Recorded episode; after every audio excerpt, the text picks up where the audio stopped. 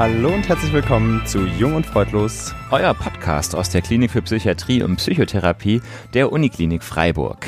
Wir sitzen heute hier zu viert. Da wären zum einen unser neugieriger Fragenstellender Medizinstudiosus Moritz. Hallo. Und äh, der beste, weltbeste Assistenzarzt in der Psychiatrie und natürlich auch bei uns im Hause Sebastian. Danke, hallo. Und ähm, ich, ich bin Esmene, ich bin auch Assistenzärztin hier in der Klinik. Und auch ziemlich gut. Auch ganz okay, Ja. genau. Und unser Gast heute ist äh, Dr. Johannes Dietrich, ein guter Freund von uns und Assistenzarzt in der forensischen Psychiatrie im Zentrum für Psychiatrie Emmendingen. Ja, danke, dass ich Hallo. da sein darf. Hi. Hallo. Schön, dass du da bist. Ja. Habe ich Äh, das richtig gesagt mit deinem Arbeitsplatz? Ja, ja, alles. Äh, Forensische Psychiatrie, wie heißt ihr genau? Klinik für forensische Psychiatrie und Psychotherapie Ah ja, das natürlich. Wir können ja vieles. Das muss jetzt immer dazu, oder? Das ist Psychotherapie, Schon, ich ja. glaube auch. Ähm, Johannes, ich weiß nicht, wie gut du dich schon auskennst in unseren Gepflogenheiten. Auf jeden Exzellent. Fall, ja, da, dann müssen wir ja nicht viel sagen. Ähm, steigen wir gleich ein mit den Oder-Fragen. Wir haben uns äh, in die Materie eingearbeitet und spezielle Fragen für dich äh, vorbereitet und ich äh, habe heute die Ehre anzufangen. Deswegen meine Frage an dich. Garzelle, Mietzelle oder Einzelzelle? Äh, auf jeden Fall Garzelle. Äh, elegant und hüpfend, hervorragend. Siehst du dich Nichts selbst? gegen sagen. Ja. das bin so ich. Das ist mein Typ. Das ist schön. Sehr Okay. gut. Ich mache die zweite Frage, Johannes. Ich frage dich, französische Liebeskomödie, Horrorfilm oder Tatort? Auf jeden Fall französische Liebeskomödie. Aber eher im Ausschlussverfahren, weil ich kann keine Horrorfilme schauen. Das äh, halte ich nicht aus. Ja. Und Tatort ist einfach nicht so gut. Also aber ich dementsprechend habe gedacht, französische so ein Liebeskomödie. Forensiker, der guckt da immer mit Hätte und ich sagt, Ich gedacht. brauche so. einen Ausgleich, weißt du? Ich Ja. brauche einen Ausgleich. Mhm. Wenn ich die äh, schweren Jungs auf Arbeit habe, dann brauche ich abends was luftig Leichtes. Ne? Sehr gut. Ich habe Ja. auch noch eine Frage. Amtsgericht, Leibgericht oder Richtfest?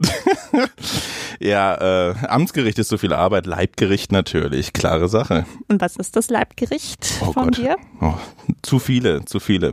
Kindheitserinnerungen sind Pfannkuchen mit allem Möglichen. Also mit einem Pfannkuchen fährt man nie falsch. Angucken, sehr gut. aber auch, Gut zu auch wissen. echt in Aber man Ordnung. merkt schon, du hast alle, alle Antworten, die mit Arbeit assoziiert sind, irgendwie ausgeklammert. Ne? Weiß nicht, wie sollen wir heute ins Thema Ein- ein Das ist ja wirklich herausfordernd. Work-Life-Balance. Ja, Das ist ja auch gut. Na gut, er hat ja sowieso noch ein bisschen Schonfrist. Ja, Ähm, genau. Wir haben eigentlich erst, bevor wir uns unserem, unserem wunderbaren Gast widmen, haben wir noch ein bisschen was nachzuholen. Ne? Mhm. Äh, und zwar war ja letzte Folge unsere Jubiläumsfolge und es war so cool, weil es war ja vorher schon cool, dass uns so viele Leute geschrieben haben. Jetzt haben uns danach irgendwie noch ein paar Leute Ja. geschrieben, was uns weiter gefreut hat. Ähm, wir sagen es gleich, wir können jetzt heute nicht auf alle Sachen eingehen, weil wir, glaube ich, sonst Johannes wieder verlieren, bevor wir angefangen haben. Das wäre irgendwie schade. Deswegen wollten wir uns äh, der ersten Mail, die nach der Jubiläumsfolge kam, noch mal widmen und ähm, möchte, Ismene, willst du wieder vorlesen? Du hast dich letztes Mal schon so profiliert. Ja, Da ähm, habe ich ja, ähm, habe ich ja einen Fehler gemacht beim Vorlesen. Aber Nein, das ist unmöglich. Du wirst es gut machen. Also Ja. wir haben eine Mail von einem Also. Hörer bekommen, die Ismene euch jetzt vorliest. Genau, die Mail von unserem lieben Hörer lautet, beziehungsweise die Frage an uns lautet, inwiefern, und das geht jetzt vor allem an Sebastian, dich und an mich, ne? ähm, mhm. an mich ist Mene, hat die Psychiatrie beziehungsweise das Befassen mit der Thematik euer Beziehungsleben verändert? Ähm, der Hörer ähm, schreibt, er studiert selber Medizin und hatte letztes Semester einen Kurs in Psychosomatik und versuche seitdem die Gesprächstechniken auch im Privatleben, vor allem auch im Beziehungsleben, ähm, anzuwenden. Ähm, leider muss ich feststellen, schreibt er, dass wenn es wirklich mal kracht, ich oft ein genauso großer Kommunikationstolpatsch bin wie früher. Und dann äh, kommt ein lachendes Smiley. Ähm, wie geht es euch damit? Kennt ihr diese Situation oder habt ihr ähnliches schon mal von Kollegen gehört? Also wahrscheinlich die Situation, dass man äh, ein genauso großer Kommunikationstolpatsch ist wie vor der psychiatrischen Ausbildung. Man Gespräche Ja, und inwiefern man eben das Gelernte Mhm. sozusagen im Privaten anwenden Anwendet kann, oder oder? nicht. Mhm. Genau. Na, dann lass mal hören. Und den Kollegen können wir auch gleich fragen. Äh, Ja. Johannes, du, du bist sozusagen da, direkt ne? integriert. Ja. Also ich finde es zunächst mal echt eine richtig, richtig gute Frage, weil ich mir die Frage tatsächlich auch ganz häufig selber stelle, wie hat sich mhm. das eigentlich jetzt auf mich persönlich ausgewirkt? Und es ist ja tatsächlich so, dass die intensive Schulung in Gesprächstechniken schon auch was mit einem macht. Mhm. Also es gibt so ein paar Gesprächstechniken, glaube ich, die sind in der Beziehung absolute No-Go, wie dass man zum Beispiel hier einen sokratischen Dialog führt oder spiegelt oder reframed oder ähnliches. Also da wird mir meine Freundin aufs Dach steigen. Aber ähm, was ich tatsächlich versuche, ist immer ähm, so unfallfreie Kommunikation anzuwenden, im Sinne, dass ich versuche, viele Ich-Botschaften zu senden, dass ich versuche, Pauschalisierungen zu vermeiden, ähm, dass ich versuche, meine Gefühle zu kommunizieren zugegebenermaßen häufig bis zu dem Punkt, an dem ich wirklich emotional angegriffen bin und dann schmeiße ich auch alles über den Haufen und werde blöd und ein Gesprächstollpatsch, ja, oder ein Kommunikationstollpatsch. also klappt bis zu einem gewissen Maße, meinst du? Das klappt bis zu einem gewissen ja. Maße, ja, aber ich, ich frage mich auch immer so, bis zu welchem Maß ist das eigentlich auch sinnvoll, ja, weil mhm. die Leute wollen sich ja auch nicht analysiert fühlen oder ähnliches. Es ist ja auch, so eine Beziehung lebt ja auch davon, dass da Emotionalität drin ist und ich glaube, die muss man ab und zu mal auch zulassen. Ja. Wie geht's dir, Ismene? Ähm, ja, ich habe da auch ein bisschen drüber nachgedacht. Ich habe zum einen gedacht, wahrscheinlich ist es jetzt gefährlich, da irgendwas zu, zu behaupten. Wahrscheinlich müsste man ja eigentlich äh, mein Umfeld fragen, ob irgendwelche Veränderungen eingetreten sind. Und ich habe mir nämlich auch gedacht, dass es eigentlich gar nicht so wünschenswert wäre, denke ich, dass man ähm, jetzt zu viele Gesprächsstrategien im Privatleben anwendet, weil ähm, es, glaube ich, nicht möglich ist, dass man so eine äh, professionelle Rolle im Privatleben annimmt und weil es, glaube ich, auch ähm, nicht die Rolle ist, die man da haben sollte. Mhm. Also ähm, ich kann ja auch ähm, meine Familie oder meine Partner nicht äh, therapieren. Und ähm, dementsprechend ist es ähm, vielleicht auch ganz gut, wenn man es gar nicht zu sehr erzwingt. Gleichzeitig ist es bei mir auch so wie bei dir, Sebastian, dass ich schon äh, manche Sachen, die ich wirklich ähm, sinnvoll finde, wo ich auch merke, dass ich die selber angenehm finde äh, in Gesprächen, dass ich die versuche mehr anzuwenden, zum Beispiel ähm, eben auch mehr aus der eigenen Perspektive ähm, zu zu argumentieren und keine Schuldzuweisung oder Vorwürfe zu machen.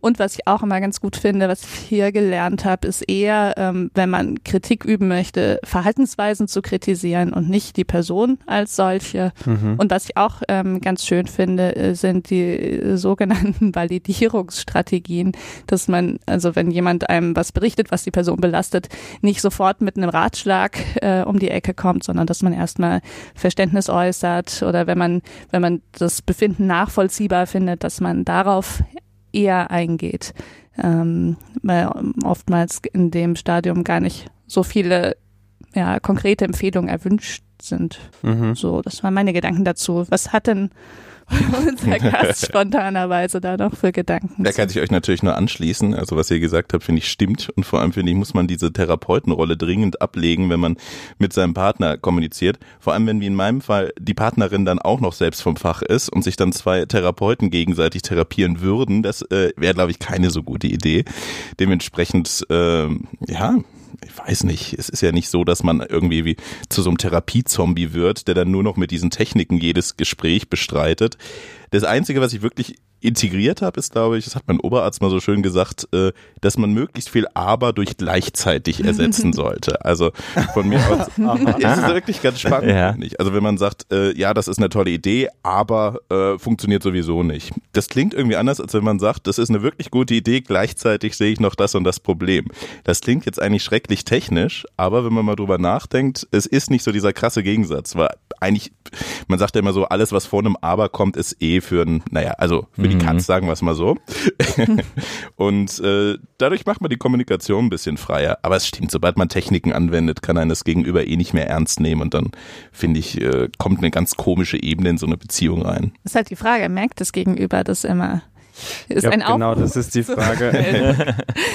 ähm, also, aber das Fazit könnte man vielleicht so benennen, man darf ein Gesprächstollpatsch sein. Mhm. Egal wie viele Gesprächsführungsseminare man besucht hat. Ja. Und das sind wir mhm. auch, glaube ich, alle ständig. Ja. Also ich finde, was Sebastian gesagt hat, stimmt halt. Irgendwann bist du halt emotional involviert und dann wäre es auch ziemlich unnatürlich, wenn du dann plötzlich wieder deinen Therapeutenmantel auspackst und ja. erzählst, dass man das mhm. doch alles jetzt nochmal mhm. validieren und reflektieren sollte. Also ich glaube, wir dürfen auch mal äh, ja. Mist erzählen.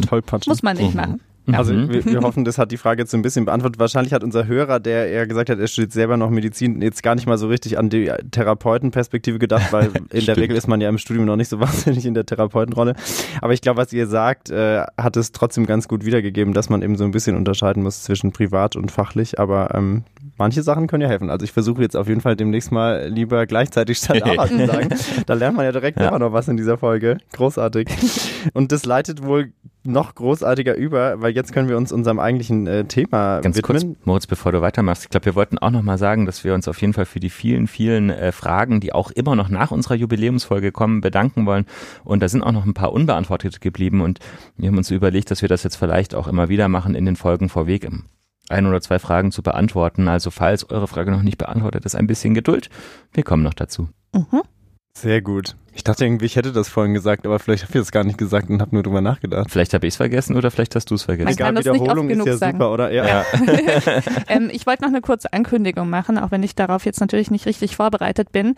Ähm, da unsere lieben Kollegen vom Psychcast das auch bereits ankündigen, wollte mhm. ich mal mhm. kurz in den Raum werfen, dass wir im November, nämlich am 28. November, ähm, ist ein Donnerstag am Nachmittag, ich glaube gegen mhm. Viertel nach drei genau, so, genau. Ähm, gemeinsam äh, mit Alex und Jan vom Psychcast ein Symposium beim DGPPN-Kongress haben. Äh, treue Hörer wissen schon, was das für ein Kongress ist. Stimmt. Von der Deutschen Gesellschaft für Psychiatrie, Psychotherapie und Nervenheilkunde, Nervenheilkunde wo mhm. ich immer Neurowissenschaften sagen will. ähm, genau, falls irgendjemand zufällig dort ist, freuen wir uns natürlich, wenn ihr vorbeischaut. Ich werde im Publikum sitzen. Also wenn man mit mir sprechen will, kommt alle. es lohnt sich doppelt. Wir können auch unsere Gäste gleich ja. kennenlernen. Super. Wow, ich glaube, wir hatten noch nie eine Folge, wo wir so lange gebraucht haben, bis wir ins Thema eingestiegen sind. Ich hoffe, wir haben jetzt nicht wieder so einen Prozentabfall von 40, äh, bis es eigentlich losgeht. Aber jetzt, jetzt, jetzt steigen wir ein. Johannes, schön, dass du da bist. Du bist ja sozusagen eigentlich der Fokus in dieser Folge, denn es geht um die forensische Psychiatrie und Psychotherapie. Und ähm, da wollen wir doch direkt einsteigen mit der Frage, was genau ist denn eigentlich die forensische Psychiatrie und Psychotherapie und was bedeutet das Wort Forensik? Also du kannst sagen, es gibt wahnsinnig viele forensische Wissenschaften. Was denen gemein ist, ist, dass sie sich um Kriminalität und Straftaten kümmern. Also ich habe die Herleitung extra nochmal nachgeschaut, weil es stimmt tatsächlich, es kommt von Forum, also dem Marktplatz bei den Römern früher, wo die mhm. Gerichtsprozesse stattgefunden haben. Und Forensis heißt äh, das Forum betreffend, den Markt betreffend, also irgendwie die gesamte Gerichtsbarkeit betreffend, so dass wir eigentlich zahlreiche forensische Wissenschaften haben. Es gibt äh, zum Beispiel die, die Rechtsmedizin, also die sich dann mit äh, zum Beispiel Todesopfern beschäftigt oder auch mit diesen äh, Fragestellungen der eher somatischen Seite Seite. Es gibt aber auch sowas wie forensische Ballistik, wo es dann irgendwie um Projektile geht, um Schusswinkel. Und unser Bereich ist eben die forensische Psychiatrie. Das heißt, da geht es einfach darum, ähm, wie geht man mit psychisch kranken Straftätern um, mal ganz allgemein gesagt. Da geht es um Fragen der Therapie, aber auch vor allem um die Fragen der Prognose. Also was prognostiziert denn, dass jemand wieder Straftaten begeht? Was prognostiziert, dass jemand wieder gewalttätig wird, dass jemand wieder äh, Einbrüche begeht, Diebstahldelikte begeht, etc. Das ist unser Bereich und ja, da gibt's verschiedene Unterbereiche natürlich auch wieder. Du hast schon gesagt, es geht um psychisch kranke Straftäter. Kannst du noch mal ein bisschen genauer erzählen, wer dann zum Beispiel bei euch behandelt wird?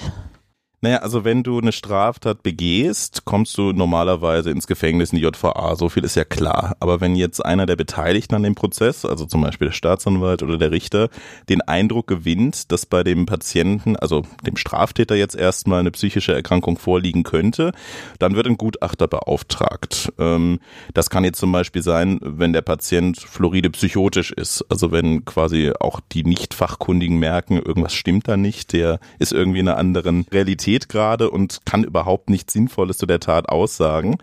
Ohne auf der anderen Seite, wenn er zum Beispiel stark berauscht war oder wenn man weiß, das ist ein bekannter äh, Suchtmittelkonsument und man kann davon ausgehen, dass er auch während der Tat konsumiert hat. Also wenn irgendwie Psychiatrie im Spiel ist, äh, im Sinne von psychiatrischen Erkrankungen, dann äh, kommen die forensischen Gutachter ins Spiel und äh, erstellen ein Gutachten, das dann vor Gericht angehört wird. Und ähm, für dich so ein bisschen, wie kommt man denn eigentlich in die forensische Psychiatrie, aber als Behandler?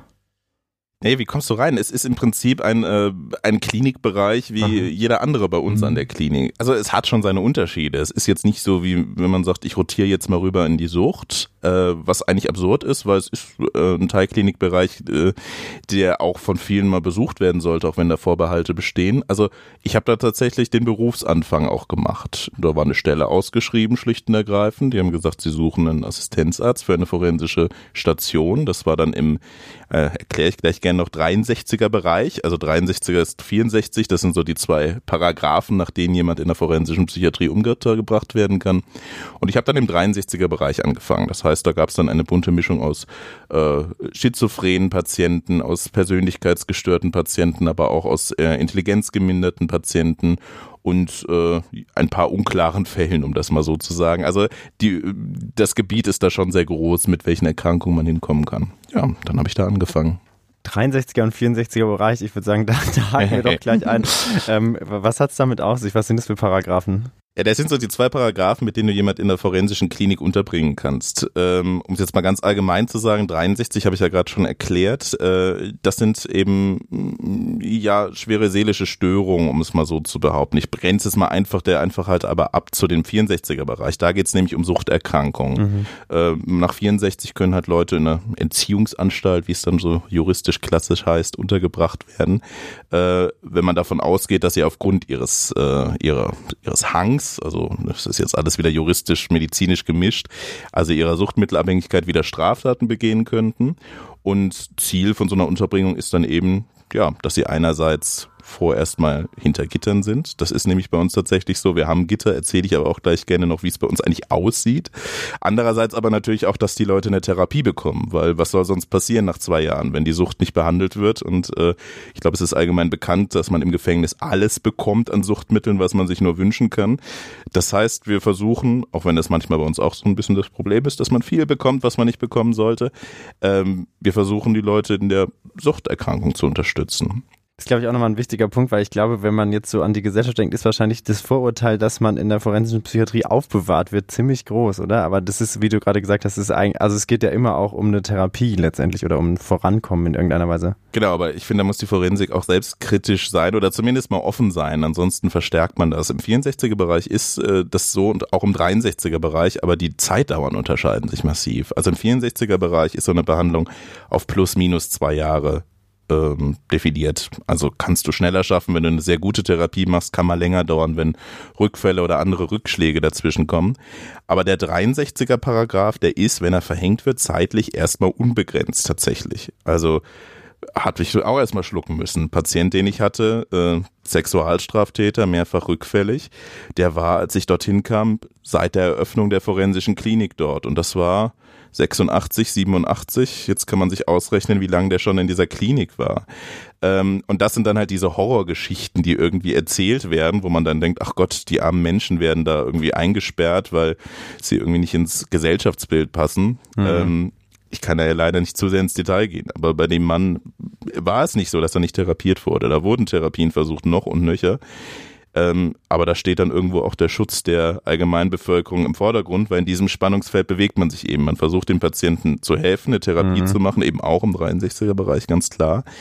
Aber trotzdem müssen wir immer Gefährlichkeitsprognosen abgeben. Und wenn einfach die Prognose zu dem Schluss kommt, die Krankheit ist nicht zugänglich. Der Mann, die Frau hat kein Interesse, die zu bearbeiten und würde jetzt wieder Straftaten begehen, wenn wir sie entlassen, dann können wir das in dem Fall nicht tun, beziehungsweise schlussendlich entscheidet das natürlich immer ein Richter.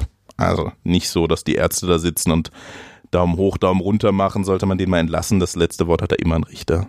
Gleichzeitig denke ich, muss man euch da ja auch so ein bisschen in Schutz nehmen, weil unsere Gesellschaft ja auch beschlossen hat, es gibt Gefängnisse, es gibt auch solche Einrichtungen wie Sicherungsverwahrungen für Straftäter mhm. ähm, ohne psychische Erkrankungen und dass es nun mal halt in unserer Gesellschaft rechtlich möglich ist, Freiheitsentzug für, sagen wir mal, jetzt eine unbestimmte Dauer zu verhängen. Ähm, ist es denn jetzt auch bei euch so ein bisschen wie im Gefängnis? Was, wie seid ihr denn ausgestattet? Wir sind deutlich besser ausgestattet als die mhm. Gefängnisse, das kann man mal sagen. Also von außen sieht es ein bisschen aus wie ein Gefängnis. Wir haben äh, große Gitter in den Fenstern, wir haben auch einen hohen Zaun drumrum, äh, den man nicht so einfach übersteigen kann. Wir haben doppelt gesicherte Türen, die man erstmal aufschließen mit, mit so einer elektronischen Schloss, einer elektronischen Kennung. Aber wenn man uns mal vergleicht, also jetzt spezifisch hier in Emding in der Forensik, wo ich eben bin, ähm, das ist nicht, das sind nicht die riesen Betonwände, die man sich vorstellt oder die man vielleicht mal im Fernsehen gesehen hat bei den anderen Forensiken, wo da noch der Stacheldraht ist, wo da noch der Retina-Scanner ist, wo man dann irgendwie durch zwei äh, Schichten von Sicherungsmaßnahmen muss. Nee, also da ist der Ansatz hier schon eher, dass die Leute möglichst äh, schnell auch wieder in die Gesellschaft integriert werden tatsächlich, weil man einfach gemerkt hat, es bringt nichts, die Leute acht Jahre hinter Gittern im wahrsten Sinne zu halten und dann zu sagen, okay, wir haben doch tolle Psychotherapie gemacht, jetzt husch husch raus, das muss doch jetzt funktionieren. Das ist halt absurd. Also da ist die Psychotherapie zum, oder die, nicht die Psychotherapie, die gesamte Therapie weiter mittlerweile.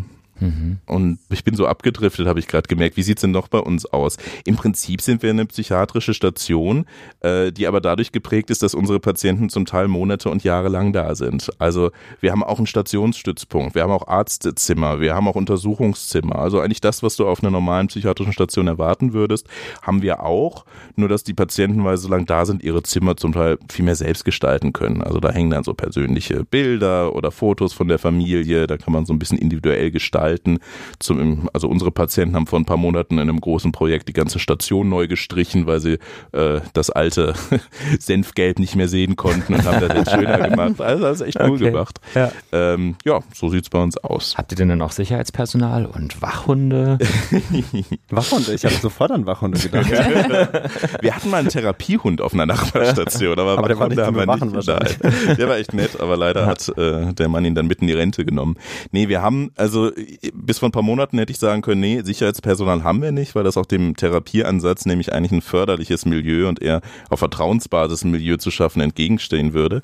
Aber ich glaube, ihr habt da auch schon mal drüber gesprochen. Also Übergriffe werden zumindest bei uns im Akutbereich, im forensischen Bereich immer häufiger. Also wir hatten einige ziemlich heftige Übergriffe auf Pflegekräfte in letzter Zeit, sodass äh, A, der Krankenstand dadurch nachvollziehbarerweise in die Höhe geschnellt ist, Leute gekündigt haben und einfach auch, ja, wirklich zur Bewahrung der Sicherheit jetzt ein Wachdienst, also ein Sicherheitsdienst eingestellt wurde, der dann nachts zumindest mal noch äh, das Personal ergänzt, ja. Klingt ja schon auch ein bisschen gefährlich als Arbeitsplatz. das denkt man tatsächlich, habe ich ja auch gedacht, als ich da hingegangen bin. Also man schaut die Leute an, wenn man auf Station geht, wenn man sie noch nicht kennt und denkt sich, oh Gott, was ist das für einer? Ist das jetzt irgendwie ein, ist das jetzt so ein Killer? Ist das jetzt so ein Psychopath? Also das sind ja, glaube ich, die Bilder, die man irgendwie hat. Das sind die mhm. völlig Verrückten oder so Hannibal Lecter oder der Joker oder was ist mhm. das? Es gibt ja tausend verrückte mhm. Serienmörder oder was weiß ich was in der Popkultur und so ist es tatsächlich nicht. Also ich finde, man ist fast noch sicherer als im Akutbereich. Wir haben deutlich weniger Überbegriffe als im Akutbereich, wo die Leute halt unmediziert einfach ankommen, man sie nicht kennt und dementsprechend auch nicht einschätzen kann. Und der große Vorteil ist, wir kennen die Leute aufgrund der langen Behandlungsdauer und äh, haben zu den meisten auch eigentlich eine ganz gute Beziehung mit der Zeit aufgebaut, weil es ist auch nicht so, dass da alle Patienten sitzen und nur darauf warten, endlich herauszukommen und die Leute hassen, die sie behandeln. Manche sind da auch wirklich sehr gut dabei, machen bei der Therapie mit und merken auch selbst, dass sie was ändern wollen. Das ist so. Mhm. Ähm, wie sieht denn für eure Patienten der Alltag aus? Ähm, du hattest vorhin gesagt, das ist nicht Ziel, dass die verwahrt werden. Die sollen auch mal rausgehen. Dürfen die die Station verlassen? Mit der Zeit schon. Also in den ersten drei Monaten. Ich spreche jetzt gerade von einer Suchtstation. Ich war auch mal auf einer 63er Station. Das ist jetzt aber schon ein bisschen her. Ähm, in den ersten drei Monaten erstmal nicht. Wenn sie dann aber so äh, gut mitmachen, äh, sich auf Gespräche einlassen, therapeutische Gespräche, aber auch mit ihrer Bezugspflege vor allem gut zusammenarbeiten, in der Arbeitstherapie gut mitmachen, dann wird dieser Ausgangsrahmen mehr und mehr gelockert. Also am Anfang, und wir sprechen hier von Monaten, also nach einem Vierteljahr das, dann erstmal ein, zwei Monate in Begleitung raus aufs Gelände mit Pflegekräften, dann mal alleine in die Arbeitstherapie, die vielleicht außerhalb der Station ist, gehen und dann ähm, anrufen, dass man angekommen ist und dann so nach einem halben Jahr ungefähr können sie dann auch zum ersten Mal oft ähm, über das Parkgelände, wir haben, also wir sind ein sehr großes Gelände, eine große Klinik, können übers Parkgelände laufen. Und das ist dann natürlich für die immer ein ganz toller Schritt, endlich mal wieder so eigenständig äh, und sei es nur für eine Stunde sich bewegen zu können. Und dann steigert sich das. Irgendwann dürfen sie auch alleine in die Stadt und das ist das, was dann die Leute oft so schockiert. Wie, der darf jetzt in die Stadt, der darf da einfach raus. Aber da kann ich wirklich mit Sicherheit und Fug und Recht sagen, das machen wir nicht einfach so. Also da ist man sich schon sehr sicher, dass die Patienten absprachefähig sind und dass man sie auch einschätzen kann. Mhm. Müssen alle zum Morgenappell? Entschuldigung. ich liebe ja. Klischeefragen. naja, wir haben sowas ähnliches. Nämlich morgens müssen die Patienten äh, pusten, also Atemalkoholkontrolle machen. Echt? Jeden Morgen? Jeden Morgen. Das haben wir jetzt ein bisschen geändert, weil das so viel Plastik verbraucht hat wegen der Mundstücke. Mhm. Aber es ist so ein Ritual geworden. Man meldet sich morgen, also es gibt ein Frühstück, da müssen nicht alle gleichzeitig da sein, aber man muss sich morgens beim Pflegepersonal melden, nachfragen, ob man eine UK hat, also eine Urinkontrolle, wo auf Drogen immer mal wieder sporadisch kontrolliert wird. Also es gibt, es ist ritualisiert ein Stück weit, aber keiner muss stramm auf dem Hof stehen und äh, keine Ahnung, ein, ein Liedchen trällern. Und was sind deine Aufgaben als Assistenzarzt? Also im Prinzip kannst du es dir vorstellen wie eine sehr langgezogene Arbeit, die so ein bisschen aus akut und psychotherapeutischem und suchttherapeutischem, eigentlich aus allen Bereichen mhm. zusammengesetzt ist, weil das Patientengut halt so divers ist. Also im 63er Bereich gibt es mittlerweile auch viele Patienten, so über 70 demente Patienten, die äh, trotzdem halt einfach nicht mehr steuerungsfähig waren und Straftaten begangen haben. Das hört ja im höheren Alter tatsächlich nicht auf. Natürlich im Suchtbereich gibt es die Suchtpatienten, dann aber auch viele psychotische Patienten, die dann, wenn es gut läuft, nach vielen, vielen Jahren endlich mal die Möglichkeit haben, auch äh, medikamentös eingestellt zu werden. Da muss man natürlich schon dazu sagen, dass das auch äh, die Herausforderung irgendwie so ein Stück weit ist, weil du hast halt nicht ein definiertes Patientengut, wo du jetzt ein schönes Stationskonzept machen könntest, wo dann alle reinpassen.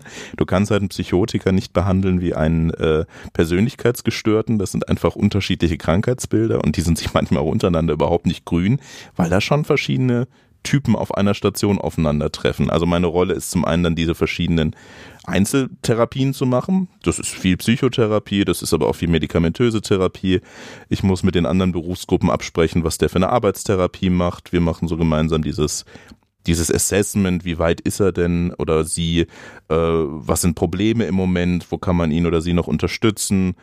Ähm, Gutachterliche Tätigkeiten sind regelmäßig äh, verlangt, also dass man an die Staatsanwaltschaft, ans Gericht einen Bericht schreibt, wie denn die Therapie läuft, wie es weitergeht. Kommunikation mit den Anwälten, wenn Anträge geschickt werden, mit den Angehörigen aber auch, wobei man leider sagen muss, viele haben dann äh, tatsächlich keinen guten Kontakt mehr zu ihren Angehörigen. Im Prinzip aber so, wie ich es gerade geschildert habe. Was fehlt, sind an Aufnahmen und Entlassung. Mhm, ja. Das ist manchmal mhm. ganz angenehm, aber ja, es ist, äh, es ist schon echt ein anderes Arbeiten, weil äh, also irgendwie es ist so ein Marathon im Verhältnis zu einem Sprint, der ja so eine Akutstation manchmal ist, weil du hast die Leute halt zum Teil über Jahre, wenn du lang genug auf der Station bist. Also jetzt auf meiner Suchtstation, ich habe da einen, der ist mit mir vor anderthalb Jahren ungefähr gekommen der wird jetzt hoffentlich bald entlassen, aber du siehst ihn halt jede Woche wieder und weißt auch, wenn es nicht gut so läuft zwischen uns beiden, dann müssen wir da irgendwie rauskommen, weil wir können nicht sagen, hm, jetzt geh erstmal nach Hause und überleg dir, ob wir dir das Richtige anbieten können, sondern wir müssen zusammen gucken, wie machen wir es denn richtig, weil mhm. wir sind nun mal beide hier. Spannend. Ich glaube, wir kommen später noch ein bisschen auf die Therapie und die Therapieziele zu sprechen. Ähm, jetzt wollte ich erstmal fragen, wer arbeitet denn sonst noch in der forensischen Psychiatrie außer dir und dem Sicherheitsdienst? ja, wir zwei machen das. Nein, also. Und dem Hund. und dem Hund. Nein, wir haben natürlich ein großes Pflegeteam, ähm, weil wir auch pflegerisch echt viel abdecken müssen. Also das ist eben neben ich sag mal, gewöhnlichen pflegerischen Tätigkeiten ganz viele Begleitungen von Patienten, sowohl physisch, also zum Beispiel in Arbeitstherapien auf dem Gelände oder auch zu Wochenendaktivitäten, aber auch äh, psychisch tatsächlich. Also die Bezugspflege, die immer einem Patienten zugeordnet ist, hat halt wirklich lange, lange Kontakt. Also so wie ich jetzt als Therapeut natürlich auch. Man kennt sich dann über Monate, zum Teil Jahre und äh, deshalb sind die oft sehr, sehr eng an den Patienten dran und sind halt durch das Schichtsystem auch immer ansprechbar. Das heißt, in Krisen immer oft zum Pflegeteam. Und äh, dann haben wir aber natürlich auch ganz viele Arbeitstherapeutinnen. Wir haben auch eine forensische Schule zum Beispiel, wo es Lehrerinnen gibt. Wir haben viele Sporttherapeuten, damit da ein Angebot besteht. Ähm, wir haben aber auch zum Beispiel, wir haben eine PC-Training, wir haben eine, eine Musikgruppe. Also es gibt einfach sehr viel, weil viele Patienten, gerade die aus dem Drogenmilieu kommen, die hatten ja oft gar nicht so die Möglichkeit, normale, in Anführungszeichen, Hobbys zu machen. Also die wissen gar nicht, ob es ihnen eigentlich Spaß machen würde, mal irgendwie, keine Ahnung, was mit Ton zu machen oder in einer Band zu spielen oder haben Bildungsdefizite und waren, äh, hatten sich immer geschämt, das mal nachzuholen. Und das, dafür gibt's Angebote. Also im Prinzip alles, was den Leuten neue Impulse oder Angebote liefern kann und was auch in Zukunft hoffentlich für sie von Vorteil sein kann. Ist das auch ein bisschen so wie in den Gefängnissen zum Beispiel, dass es dann eben halt auch äh, eine Werkstatt gibt, in der man arbeitet und Geld verdienen kann? Ja, tatsächlich. Also Geld verdienen, es gibt eine Aufwandsentschädigung, die ist aber eher symbolisch zu mhm. sehen, weil es halt Teil der Therapie ist mhm. tatsächlich. Aber ja, wir haben auch eine Holzwerkstatt im Untergeschoss, wir haben eine Schreinerei nebenan, wir haben auch eine Fahrradwerkstatt, wo gerade die Leute im 63er Bereich, die lang genug da sind, auch eine Ausbildung machen können. Also die können eine zum Zweiradmechaniker machen, wenn sie das wollen. Mhm. Und wir begleiten zum Teil auch, wenn die Leute lang genug da sind, Ausbildung von Stationen aus. Also da gibt's wirklich also da kann, da ist die Forensik manchmal, was mir ja gar nicht zutraut, ziemlich kreativ irgendwie. Also es geht viel tatsächlich, wenn man es gut bespricht. Äh, und ja, Ziel ist einfach, dass die Patienten was Nützliches tun und natürlich auch eine Tagesstruktur bekommen. Also Tagesstruktur steht da schon darüber, weil Tagesstruktur tut jedem erstmal gut. Ein bisschen ähm, erinnert ähm, schon ja auch an die Therapien, ähm, die es so zum Beispiel in unserer Klinik im nicht forensischen Bereich gibt. Also ähm, Ergotherapie, Sporttherapie und so. Da gibt's ja schon Parallelen. Bei euch klingt's aber nach noch ein bisschen mehr im Endeffekt. Ach, weiß ich gar nicht. Ich, also natürlich haben wir das Rad also äh, nicht neu erfunden. Das sind ja alles etablierte und gute Therapien aus dem psychiatrischen Bereich. Aber ich glaube, da gilt wie immer in der Psychiatrie halt dieser Zeitfaktor. Wir haben einfach viel, viel mehr Zeit. Das heißt, Leute können auch mal über zwei Monate einen riesigen Schrank restaurieren und dann wirklich auch mal merken, wie es ist, über so lange Zeit am Ball zu bleiben. Für manche ist das ganz schrecklich, weil äh, sie das nicht wollen oder nicht können und dann wirklich viel Unterstützung brauchen. Aber also jeder war bisher stolz, wenn er sein Projekt fertiggestellt hat tatsächlich, auch wenn es manchmal ein bisschen äh, Schub gebraucht hat. Du hast jetzt, glaube ich, schon immer mal wieder so ein bisschen angesprochen, welche Form von Therapien es bei euch gibt und, und äh, was ihr da so macht. Jetzt wäre vielleicht noch interessant, was sind denn vor allen Dingen die Ziele? Es ging darum, so ein bisschen wieder dieses Zurück in die Gesellschaft. Kann man das noch so ein bisschen genauer zusammenfassen oder ist es was ganz Individuelles? Also ich kann es dir ganz plakativ sagen, äh, oh, ja. der Maßregelvollzug hat äh, die Ziele der Sicherung und Besserung. Das du, du, du kannst schon auch so, so nebenberuflich so diesen Slang immer sprechen, gell? Die, die, die, man merkt, da fallen immer so subtil diese ganzen Wörter aus dem Juristendeutsch. echt witzig. Was spannend. Das hatten wir äh, noch nicht bisher. Ja, aber es ist wirklich, kann ich noch mal was zu sagen, das Juristische ist halt wirklich sehr präsent. Aber nochmal Sicherung und Besserung, ja. das sind halt die Ziele. Ja. Also es sind nun mal Straftäter auch wenn sie psychisch krank sind und auch wenn sie vielleicht für schuldunfähig erklärt wurden, geht halt eine gewisse Gefahr für die Gesellschaft aus. Wie hoch die dann individuell ist, das ist sehr, sehr unterschiedlich tatsächlich, weshalb eben ähm, quasi äh, der juristische Bereich entschlossen hat, um das mal so allgemein zu fassen, dass die äh, erstmal im Maßregelvollzug müssen. Das ist also der eine Teil. Und ich meine, in diesem Spannungsfeld spielt sich natürlich auch die ganze Therapie ab. Gegenüber zum Beispiel der Staatsanwaltschaft, wenn ich meine Berichte schreibe über die Therapieentwicklung, unterliege ich nicht der Schweigepflicht. Also kann mhm. ich da auch Dinge hinschreiben, die der Patient vielleicht nicht unbedingt wollen würde, dass seine Partnerin oder sein Partner das wissen. Ähm, und das sage ich ihm natürlich auch. Also da wird sehr mit offenen Karten gespielt. Äh, ich würde nie behaupten, äh, ja, das erzähle ich niemandem, wenn ich es nicht halten kann.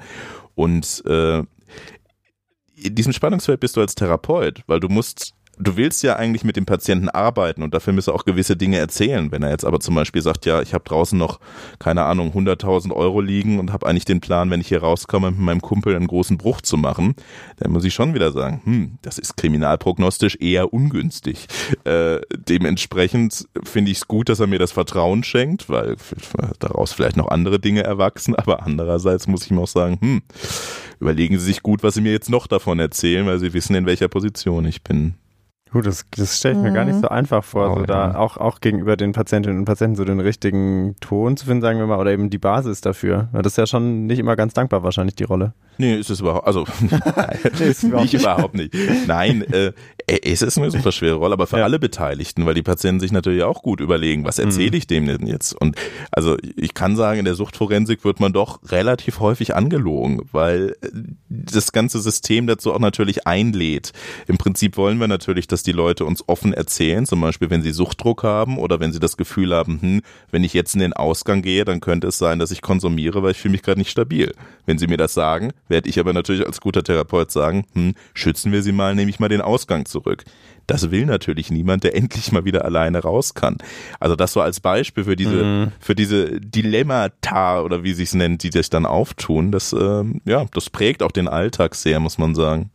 Da gibt's ja noch so ein bisschen so ein Klischee von der von der ähm, verurteilten Person, die sozusagen sich dann über die psychische Erkrankung rausredet und im 63er Bereich landet und dir dann, weiß ich nicht, jahrelang was vorlügt. Gibt's denn sowas aus eigener Erfahrung? Geht das überhaupt? Also im 63er Bereich behaupte ich, gibt's das nicht, auch weil der 63er, also ja, nie ist immer falsch, das haben wir alle im Medizinstudium gelernt, Sehr aber gut.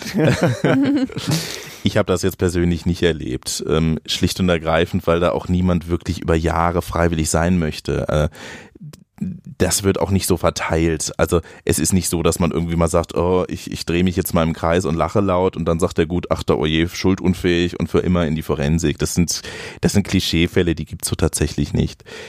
Aber jetzt im Suchtbereich, schwierig. Ich könnte mir schon vorstellen, dass ich von ein, zwei meiner Patienten jetzt seit einem Jahr, die ich sie begleite, eigentlich von vorne bis hinten verarscht werde, was Therapiemotivation angeht, was ihre wirkliche Situation angeht, was auch so ihre Erzählung über ihre finanzielle Situation draußen angeht. Zum Beispiel, wenn ich sie frage, wie sie sich eigentlich mit dem 20 Euro Barbetrag dieses 1200 Euro iPhone leisten konnten, dann wird erzählt, ja, die Mutter hat's mir geschenkt. Und solche Geschichten sind's dann immer, wo du dann schon nachdenkst und du kommst zu keinem Ergebnis, weil es wird dir niemand äh, sagen, stimmt das eigentlich oder werde ich hier gerade angelogen? Aber diesen Kampf kannst du vergessen, weil viele von den Leuten haben halt einfach eine wahnsinnig lange Suchtkarriere hinter sich oder auch sehr schwierige Entwicklungsschritte, also äh, naja, nicht Entwicklungsschritte, sondern ein sehr schwieriges Elternhaus oder eine sehr schwierige soziale Struktur, wo sie sich quasi verstellen mussten, wo sie lügen mussten. Und ich sag mal, das Drogenmilieu ist jetzt auch nicht gerade das, wo man sich ehrlich äh, gegenseitig seine Gefühle schildert oder äh, welche Probleme man hat. Da ist halt alles Verstellung und äh, wer man ist, wen man präsentiert, das werde ich nie durchschauen. Also das Mhm. schaffe ich vielleicht in 30 Jahren. Muss ich mal meinen Chef fragen, wie er das mittlerweile sieht. Aber äh, schwierig, super schwierig. Gedanken lesen könnt ihr natürlich auch nicht. Ja. Leider nein, das wäre man, Ja. obwohl will man es manchmal wissen. Ich weiß es nicht. Ja. Ähm, ich glaube, wir sind ähm, etwas von der Frage abgekommen, die du, Moritz, gestellt hast. Oder da hatten wir die Therapieziele ähm, Ja, fertig stimmt. besprochen? Ich Achso, Sicherung schon. und Besserung. Genau. Ähm, Ja. Und das war die plakative Antwort. Ja, okay, ich ja, glaube auch. Okay, war, äh, für mich war das in super. Ordnung. Sehr gut, dann muss ich jetzt gucken, wo es weitergeht. Also die Aufenthaltsdauer, hast du gesagt, die ähm, ist sehr unterschiedlich, Hm. je nach Paragraph und auch individuell. Oder kann man eine Durchschnittsaufenthaltsdauer in der Forensik sagen? Also wie gesagt, im 64er Bereich kannst du es sagen, da sind es halt immer diese zwei Jahre Mhm. plus minus. Ich meine gelesen zu haben, im 63er Bereich sind es so fünf, sechs Jahre, aber das da möchte ich nicht zitiert werden, das weiß ich nicht. Da gibt's aber Extremverläufe. Also Schlecht in unserem Podcast. Also Ja. ich habe einen jetzt miterlebt, der ist nach zwölf Jahren jetzt zum Beispiel entlassen worden. Ich habe aber auch einen begleitet, der ist nach anderthalb Jahren entlassen worden. Das ist sehr unterschiedlich. Also, aber vielleicht kann man dazu mal sagen, also das wäre mir nur wichtig, das mal rauszubringen. Der 63er Paragraph wird ja oft als Nazi-Paragraph verschrien. Ich weiß nicht, ob ihr das schon mal gehört habt. Nein. Weil der Aber ich hatte 63er vorher diese Paragraphen auch noch nicht gehört tatsächlich. also mir es ist tatsächlich so, der wurde auch 34 von den Nationalsozialisten eingeführt und damals, wie man sich vorstellen kann, nicht mit noblen Zielen, Mhm. sondern das war tatsächlich damals ein Paragraph, um psychisch Kranke für unbegrenzte Zeit hinter Gittern zu bringen. Und das ist natürlich auch eine Hypothek, mit der man oft kämpfen muss, äh, wenn Patienten davon gehört haben oder sagen hier, wie kann das denn sein, dass ich mit diesem NS-Paragraphen hier untergebracht werde? Ähm, dieser Paragraph wurde danach extrem häufig reformiert äh, und ist vor allem in der Auslegung mittlerweile eine ganz andere Geschichte. Erst kürzlich wurde er wieder verschärft in dem Sinne, dass eine Verhältnismäßigkeit vorliegen muss. Also sobald die Leute fünf, sechs Jahre da sind, zum Teil auch noch früher, muss der Richter immer gucken, selbst wenn der Patient noch psychisch ähm, krank ist, also aktiv krank und vielleicht sich noch nicht in seinem Zustand gebessert haben sollte, muss es immer noch im Verhältnis zur Tat stehen. Also man kann jetzt nicht, weil man keine Ahnung jemanden geschlagen hat, selbst wenn es schwer war, zehn Jahre im Maßregelvollzug bleiben. Das steht in keinem Verhältnis.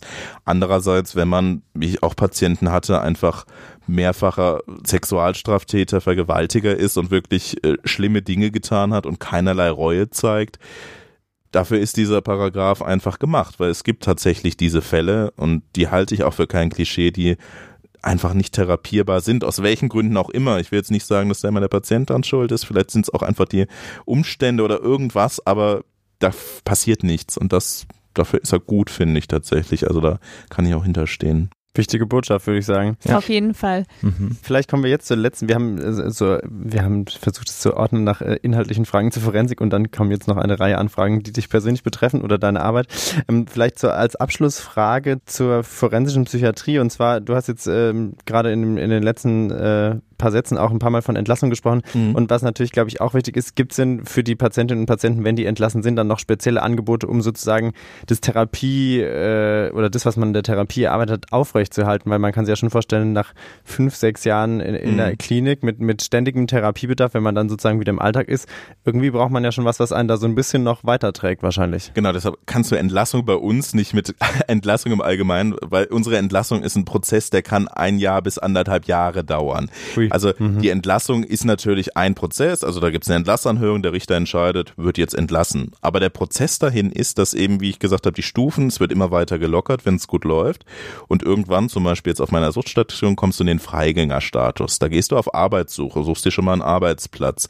Bist zum Beispiel schon in unserer forensischen Wohngruppe, die haben wir für ein paar Patienten, wo mhm. die Patienten so, ja, wie eine WG zusammen wohnen, aber noch von den Stationen unterstützt werden, wenn es Probleme gibt. Ähm, und dann schließt sich ähm, im 63er Bereich eine längere, im 64er Bereich aber auch eine halbjährige BE, also Belastungserprobung an. Da ist man eigentlich schon relativ autonom. Da muss man zwar immer noch zum Beispiel auf der Suchtstation regelmäßig Drogenscreenings abgeben, sich immer wieder bei der Station melden, Rücksprache halten, wenn es irgendwie um Arbeitswechsel, Wohnortwechsel und sowas gibt. Aber da können die Patienten sich wirklich mal im echten Leben noch ausprobieren. Halt immer mit dem Möglichkeit, wenn es schlecht läuft, dass sie dann auch mal zur Krisenintervention wieder auf die Station kommen können. Das heißt also, es ist nicht dieses abrupte, ja tschüss, sie sind entlassen, viel Spaß im Leben. Das mhm. ist wirklich ein langer Prozess, der behaupte ich, auch wirklich gut begleitet wird. Okay, ja, gut zu wissen. Stelle ich mir auch sinnvoll vor. Man hört ja auch mhm. immer wieder die Geschichten, dass es eben auch gerade bei ähm, JVA-Insassen ähm, dazu kommt, dass es ja. massive Probleme gibt, so ins oh, Leben zurückzukommen. Und wir haben sogar eine forensische Ambulanz, mhm. die will ich mhm. hier nicht unerwähnt lassen, die ja. auch, also gerade im 63er-Bereich noch sehr viel Nachsorge macht, zum Teil Aha. über Jahre, auch wenn die Leute eigentlich schon entlassen sind. Äh, einfach weil die dann die Leute schon kennen und wissen, wo muss man achten, wo gibt's vielleicht Frühwarnzeichen. Mhm. Da gibt's dann auch wieder einen Paragraphen, mit dem man Patienten nochmal für ein halbes Jahr zur Nachtherapie oder wie man es nennen soll, die Forensik aufnehmen kann. Aber ja, da gibt's Möglichkeiten. Das wurde schon mitgedacht zum Glück, diese Nachsorge. Das wollte ich jetzt gerade noch fragen. Ist dann sozusagen diese Nachsorge auch irgendwie richterlich angeordnet sozusagen oder ist es äh, freiwillig im Sinne von, ich merke, ich brauche das noch, könnt ihr mir das geben? Die können beides machen tatsächlich. Also sie können jetzt nicht sagen, Forensik, gib mir das und das, aber natürlich regen wir immer an, äh, sucht euch eine Selbsthilfegruppe, was ja einfach gerade im Suchtbereich zum Beispiel wahnsinnig wichtig mhm. ist. Äh, geht mal zur Suchtberatungsstelle, sucht euch da eine Vertrauensperson Person. Das ist wichtig. Ähm, gleichzeitig der, in der Entlassanordnung ähm, werden aber sogenannte Weisungen noch äh, benannt. Also zum Beispiel wird der Patient im 64er Bereich regelhaft angewiesen, keine Drogen zu konsumieren und keinen Alkohol zu trinken, zumindest meistens äh, mit dem Alkohol und zum Beispiel, dass er mit seinem Bewährungshelfer, den sie auch bekommen, also da ist es wie im Gefängnis, da gibt es auch einen Bewährungshelfer, der die Leute noch unterstützt, äh, das kann der Richter auch anordnen. Und dann je nach Patient noch so ein paar gewisse Sachen, zum Beispiel bei einem äh, schizophrenen Patienten, der, wenn er psychotisch wird, straffällig wird, kann der Richter anordnen, er muss regelmäßig seine antipsychotische Medikation einnehmen. Mhm. Und äh, bei Verschlechterung kann es auch sein, dass er dann mal in die und die Klinik muss. Also das wird dann vom Richter aber festgelegt. Das regen wir an, was wir für sinnvoll halten und der Richter guckt dann aber drüber und der Anwalt äh, des Patienten kann dann auch noch seinen Einfluss nehmen. Also ist wirklich nicht so, dass wir Ärzte den Richtern in der Forensik was in die Feder diktieren könnten. Das funktioniert nicht und das mhm. ist auch ganz gut so. Kann ich mir vorstellen, dass das ja auch so ein bisschen entlastet. Ja? Ja, aber wahnsinnig spannendes Thema. Ihr bewegt euch ja ständig in Spannungsfeldern. Ich glaube, äh, viel spannender kann es gar nicht werden, aber doch so ein bisschen deine die persönlichen oh, Fragen. Ja.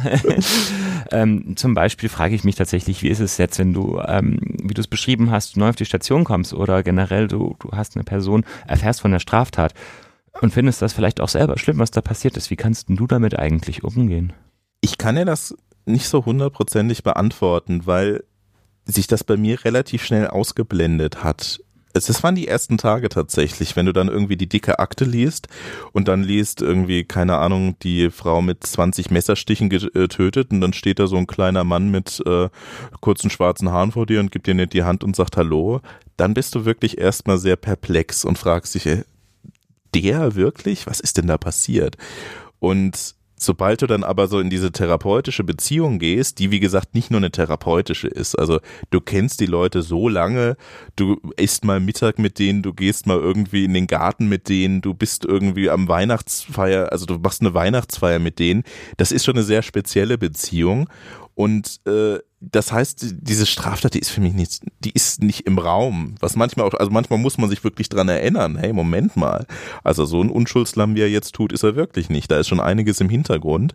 Aber es ist nicht so, dass es dich immer anspringt es gibt Kollegen, die sagen das, die können mit dem äh, speziellen Menschen nicht arbeiten. Das sind vor allem, was ich echt gut nachvollziehen kann, Kolleginnen, die jetzt zum Beispiel mit mehrfachen Sexualstraftätern zusammenarbeiten müssen, wo sie dann so das Gefühl haben, der, der mustert sie auf so eine völlig unangenehme Art und Weise. Und da mhm. kann ich verstehen, dass man da auch ein schlechtes Gefühl bekommt. Aber ich als äh, stattlicher Mann auf der Station hatte jetzt auch irgendwie nie Angst oder sowas. Das weiß nicht, ist nicht so mhm. präsent für mich. Mhm. Wäre das nicht aber auch manchmal angebracht, bisschen gesunden Respekt zu haben? Also ja, verstehe mich nicht ja. falsch. Den gesunden mhm. Respekt habe ich. Mhm. Deshalb hast du ja auch zum Beispiel immer so ein Sicherheitsgerät, so ein Decktelefon, also ja. wo du Hilfe rufen könntest ja. und sowas. Und du verbrüderst dich auch nicht mit den Patienten. Also wenn du das machst, dann kriegst du wirklich äh, sowohl therapeutisch als auch rein von der von der Klinikstruktur her Probleme. Es ist nicht so, dass ich mhm. dann sage, hey, mein bester Kumpel, wir kennen uns so gut, komm, ich bring dich heraus und wir gehen ein Bier trinken. Wobei es einige spannende Geschichte über Gefangenenbefreiung so in Forensik Statistiken in ganz Deutschland gibt, die man äh, auch mal gerne erzählen könnte. Es ist faszinierend, was da passiert. Klingt äh, nach einer guten zweiten Folge zum Thema. nee, aber wirklich, ähm, ja. du hast schon recht, den Respekt darfst du nicht verlieren und das mhm. ist auch bei manchen eine Taktik. Also man darf da nicht so tun, als wären das alle Unschuldslämmer, die jetzt endlich eine Therapie haben wollen. Manche versuchen dich da auch in die Richtung zu manipulieren, so dieses, ach, schauen Sie doch, was für ein armes Opfer ich bin und ja, was sollte ich denn machen, wenn der Polizist mir im Weg stand? Ich hatte halt die Waffe und wäre er nicht in meinem Weg gestanden, ich musste halt schießen. So ungefähr wird dann zum Teil argumentiert. Also gerade bei so narzisstischen Patienten, da ist das halt so.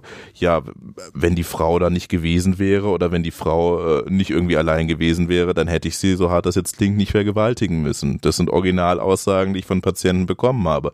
Und dann in solchen Situationen, dann fällt es mir auch schwer. Also das muss ich schon sagen, darauf zu antworten auf eine Art, die jetzt nicht sofort einen Beziehungsabbruch bedeutet, weil am liebsten, also der Impuls ist ja schon zu sagen, boah, was sind Sie eigentlich für ein Punkt, Punkt, Punkt. Aber du weißt ja auch, das ist halt die Störung, deshalb ist er da. Mhm. Und wenn du da sagen würdest, nee, an dem Punkt breche ich ab, dann könntest du nie seine Störung behandeln und dann, ja, bist du irgendwie auch am falschen Ort. So irgendwie, ich glaube, so könnte ich es mir, so, so kann ich es ja. nur erklären. Habt ihr da Unterstützung dabei, mit diesen besonderen, ähm, sag mal, Forensikproblemen umzugehen? Ja, doch. Also wir äh, haben ja regelmäßig unsere Oberarztvisiten, die äh, recht lang dafür gehen, dass es ja eigentlich jede Woche dieselben Patienten sind. Also äh, dementsprechend ist man da schon eng begleitet. Und das sind halt immer multiprofessionelle Teamsitzungen, wie ja sonst auch. Aber dann kommen dann wirklich auch die Arbeitstherapeuten, die Sporttherapeuten mal vorbei, die verschiedenen Therapeuten, also Psychotherapeuten und äh, Ärzte tauschen sich aus. Ähm, wir haben eine Supervision von Stationen, wir haben noch eine externe Supervisorin. Also da passiert schon äh, viel, weil muss passieren. Also du verhedderst dich ja auch. Nach drei Monaten oder vier Monaten zum Teil habe ich bei meinen Patienten gedacht, ja, was denn jetzt noch? Also wo, wo machen wir denn eigentlich weiter? Er hat mir zehn verschiedene Gebiete geliefert, wo überall Probleme sind und überall irgendwelche Prägungen sind und eigentlich ist er aber doch deshalb hier. Da brauchst du wirklich jemanden, der dir extern auch mal wieder mhm. den Kopf äh, mhm. gerade rücken mhm. kann. Nimmt man viel nach Hause von der Arbeit? Ja, schon. Also im Positiven wie im Negativen, weil es passieren wirklich absurde Geschichten. Ähm, einfach durch die Dynamik auf so einer Station mhm. tatsächlich auch und einfach dadurch, dass man die Leute kennt und in ihren Eigenheiten und Macken auch irgendwie es sind jetzt nicht, also es ist jetzt nicht so, ich lese die Geschichte zum Beispiel, oh, der hat die, die, Frau ermordet oder sowas und denke dann zu Hause noch, oh Gott, was für ein schlimmer Typ. Für mich, ich nehme am meisten nach Hause, wenn es nicht vorwärts geht. Also wenn ich, keine Ahnung, jetzt ein ich hatte eine Patientin mit einer anhaltend wahnhaften Störung. Also wirklich, die war der festen Überzeugung, ihre Nachbarn hätten es auf sie abgesehen. Und das war noch ganz am Anfang im Berufsstart. Ich wusste nicht, was ich da machen soll. Ich saß da jede Woche wieder, habe mit ihr darüber gesprochen, habe ihr Medikamente zum Beispiel angeboten, habe versucht, das in Kontext zu setzen. Aber in der nächsten Woche war dasselbe Thema wieder da.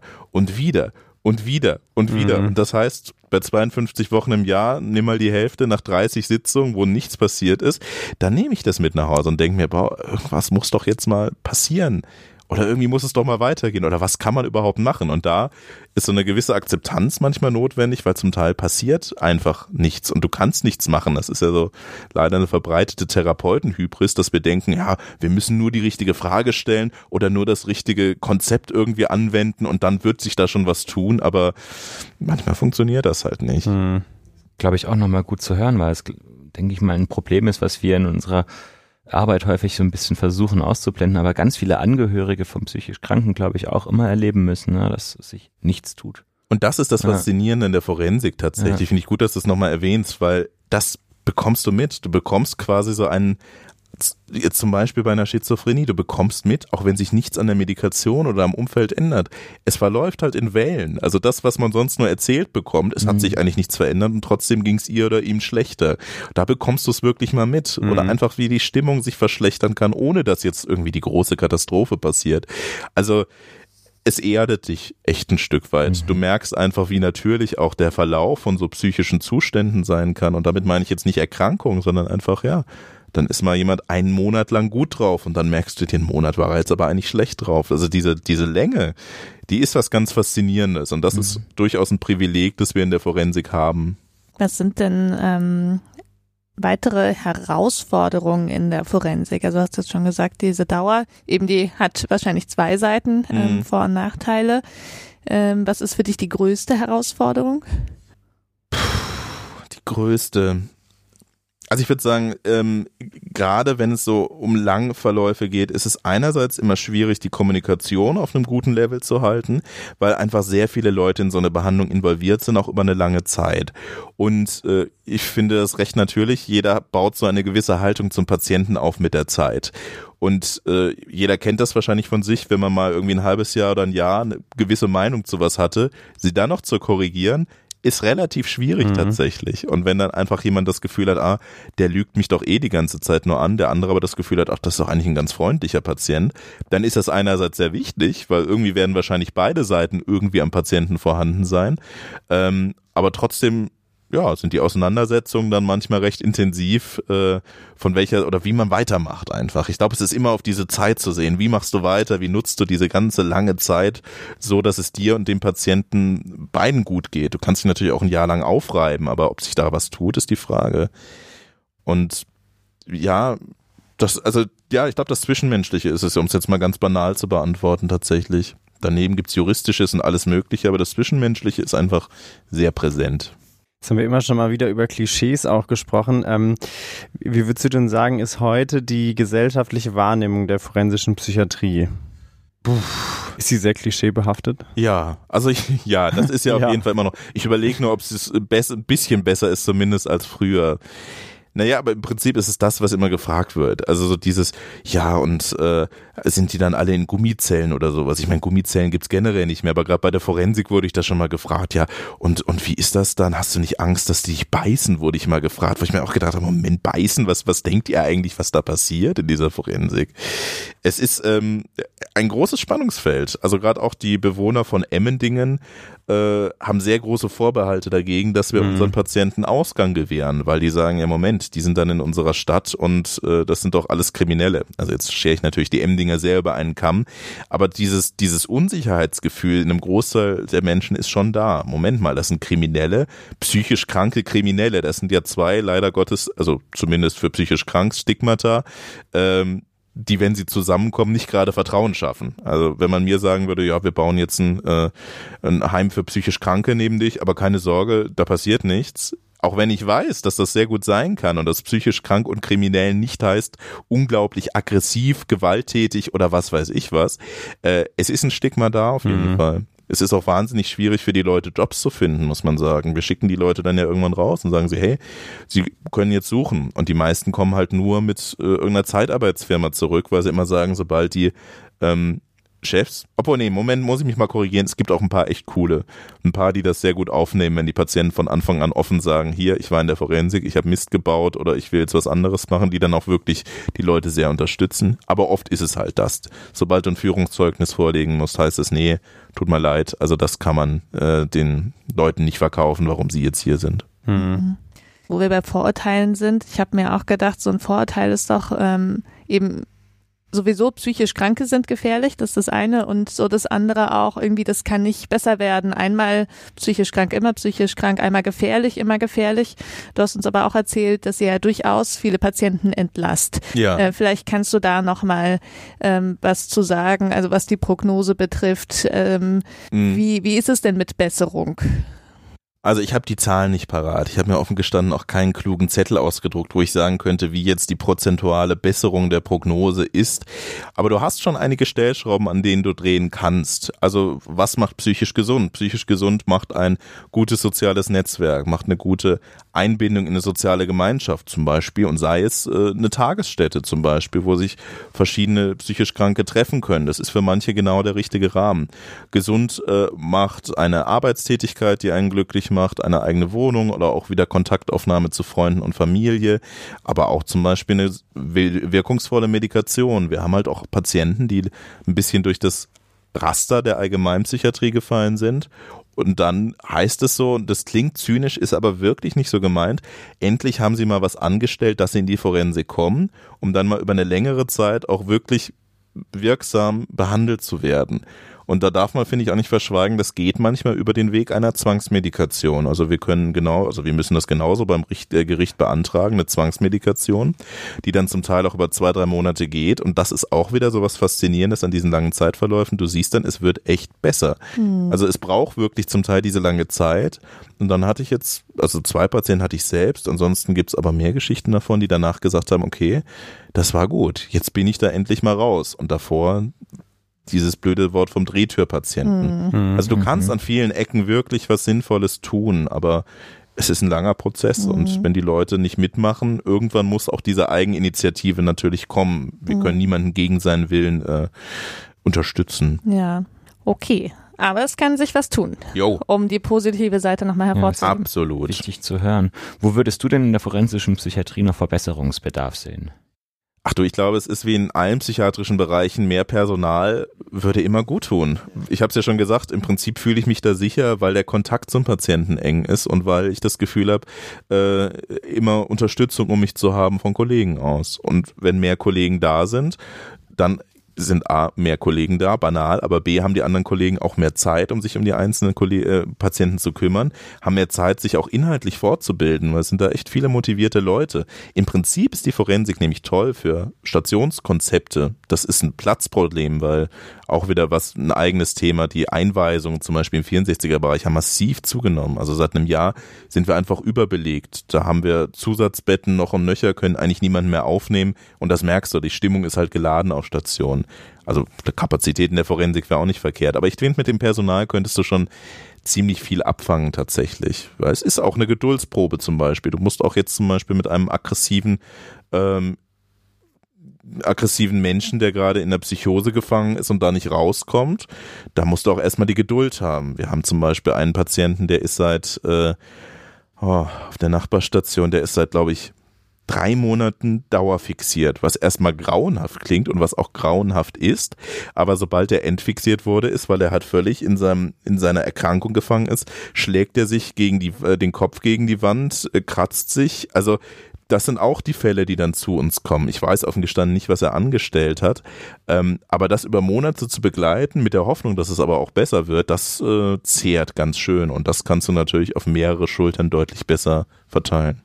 Also das wäre so ein Faktor, der sowohl in Hinsicht Sicherung als auch in Hinsicht Besserung sich positiv auswirken würde. Sehr schön gesagt, Mhm. ja, total. Okay. Sebastian hat jetzt den Slang auch schon gelernt.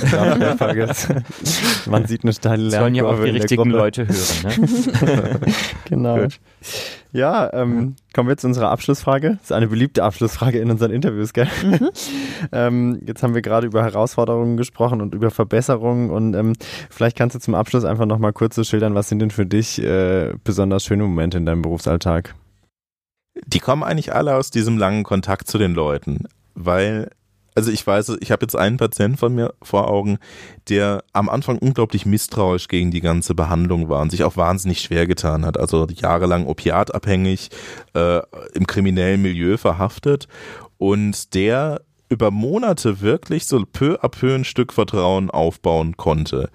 Und dann haben wir über zum ersten Mal über einige für ihn sehr belastende familiäre Ereignisse gesprochen und da habe ich halt gemerkt, okay, es hat jetzt echt dieses Jahr gebraucht dafür.